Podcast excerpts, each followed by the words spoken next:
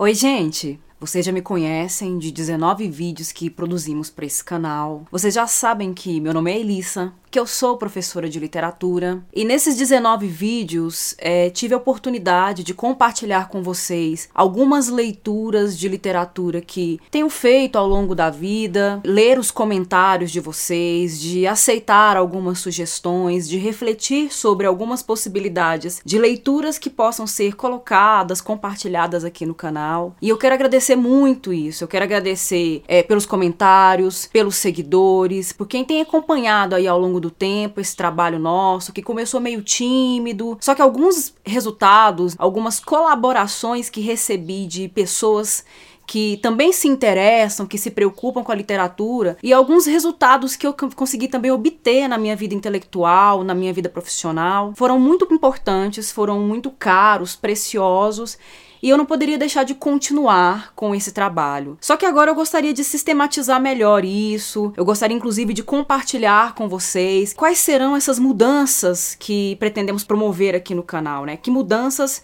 é, eu quero trazer, é, de que maneira eu quero melhorar a minha identidade, né? A identidade do canal, focar melhor alguns objetos de estudo, alguns objetos de análise. Eu tenho percebido, por exemplo, que estudantes, alunos de seleção de vestibular, de Enem, pessoas que estão estudando mesmo com uma finalidade específica de fazer uma prova, de obter determinado resultado, têm procurado muito, com muito interesse, as possibilidades que o canal pode oferecer. Mas eu também, como professora, como estudiosa de literatura, estou em constante formação e como muitos já sabem, né, alguns que até tiveram talvez a curiosidade de consultar meu currículo Lattes, de saber de onde é que eu vim, o que, que eu tô fazendo da minha vida, sabem que eu tô fazendo um doutorado. E o meu doutorado tem ênfase em poesia poesia e, sobretudo, em autoria feminina. E pretendo continuar dando ênfase, agora mais do que nunca, para esse tipo de abordagem da literatura, né? Pensar como a autoria feminina durante muito tempo não apareceu, ela aconteceu, mas ela não apareceu e agora há uma necessidade de mostrar, de evidenciar como a autoria feminina contribui, qual é o seu papel na literatura. O gênero literário poesia, né, o poema, o gênero lírico, que também costuma não ser muito contemplado nesses canais, né? Há uma, um senso comum, talvez, né? Uma mania de achar que poesia é difícil, que poesia é uma linguagem muito sentimental, que é coisa muito florzinha e tal. E não é bem assim, né? Nós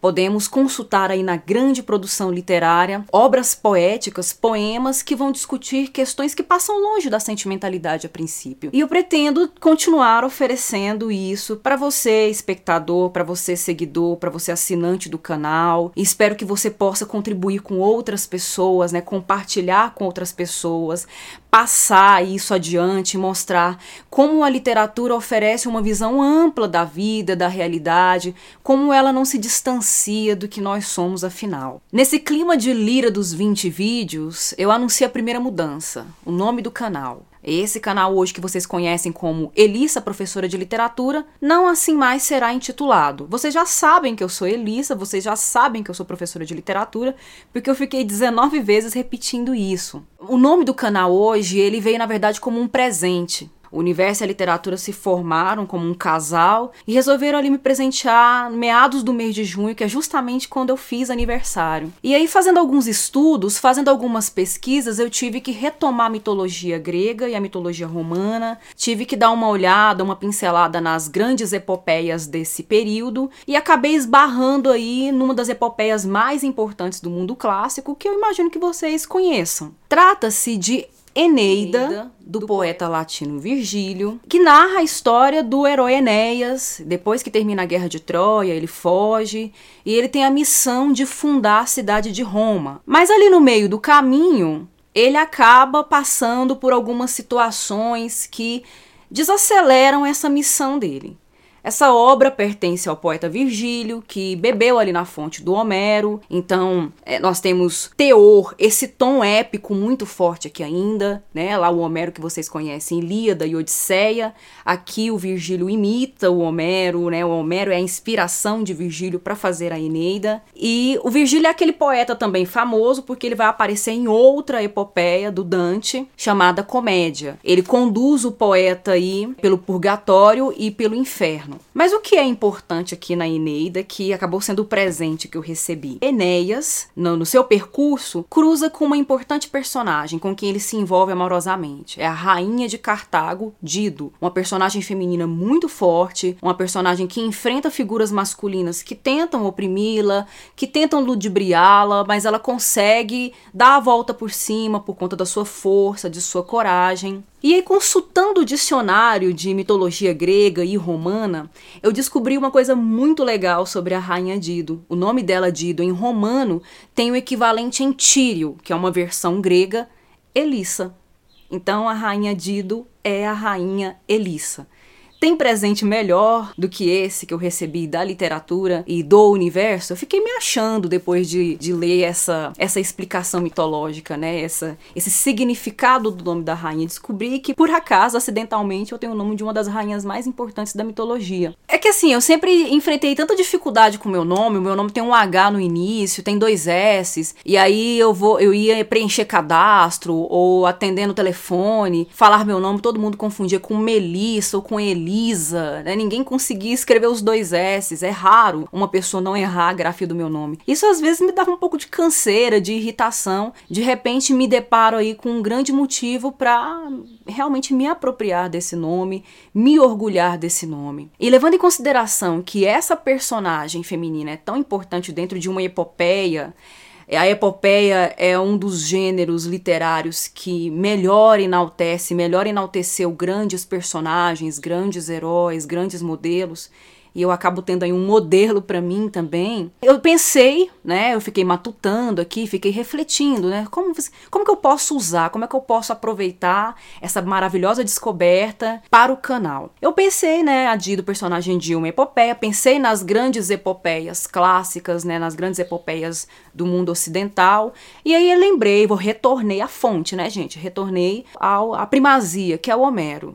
E o Homero é um nome conhecido justamente por Ilíada e Odisseia. Aí eu pensei na Odisseia, que é a viagem de um grande herói, Ulisses ou Odisseu, que passa por grandes aventuras, passa por grandes situações perigosas, passa por algumas mudanças significativas no decorrer do seu retorno para casa. E eu refleti como a literatura tem esse papel importante na vida das pessoas, na vida da gente, como a gente muda ao longo do tempo, como certas leituras literárias tem um papel importante de, de nos levar para outras realidades, nos transporta para outros mundos, muitos dos quais a gente às vezes nem consegue voltar, né? Algumas leituras nos impactam de maneira tão profunda que a gente nunca mais volta a ser o mesmo depois de conhecer determinado personagem ou de determinada situação. E eu pensei na literatura como uma grande jornada, uma grande viagem. Não li todos os livros da vida, do mundo que eu gostaria, mas o que já li já já me ofereceu aí algumas viagens na, no conforto da, da minha poltrona, da minha biblioteca. Eu passei por algumas situações em que saí da minha minha origem, de mim mesma, para conhecer outras situações. E lembrei que eu poderia fazer isso, fazer essa junção, somar o nome da Dido com o nome da Odisseia, remetendo a essa grande jornada literária da Dido, que sou eu, Elissa. Então anuncio a vocês hoje com muito prazer, com muita alegria, com boas expectativas de que isso pode ser sinal de bons ventos. O nome do canal agora passa a se chamar Didosseia.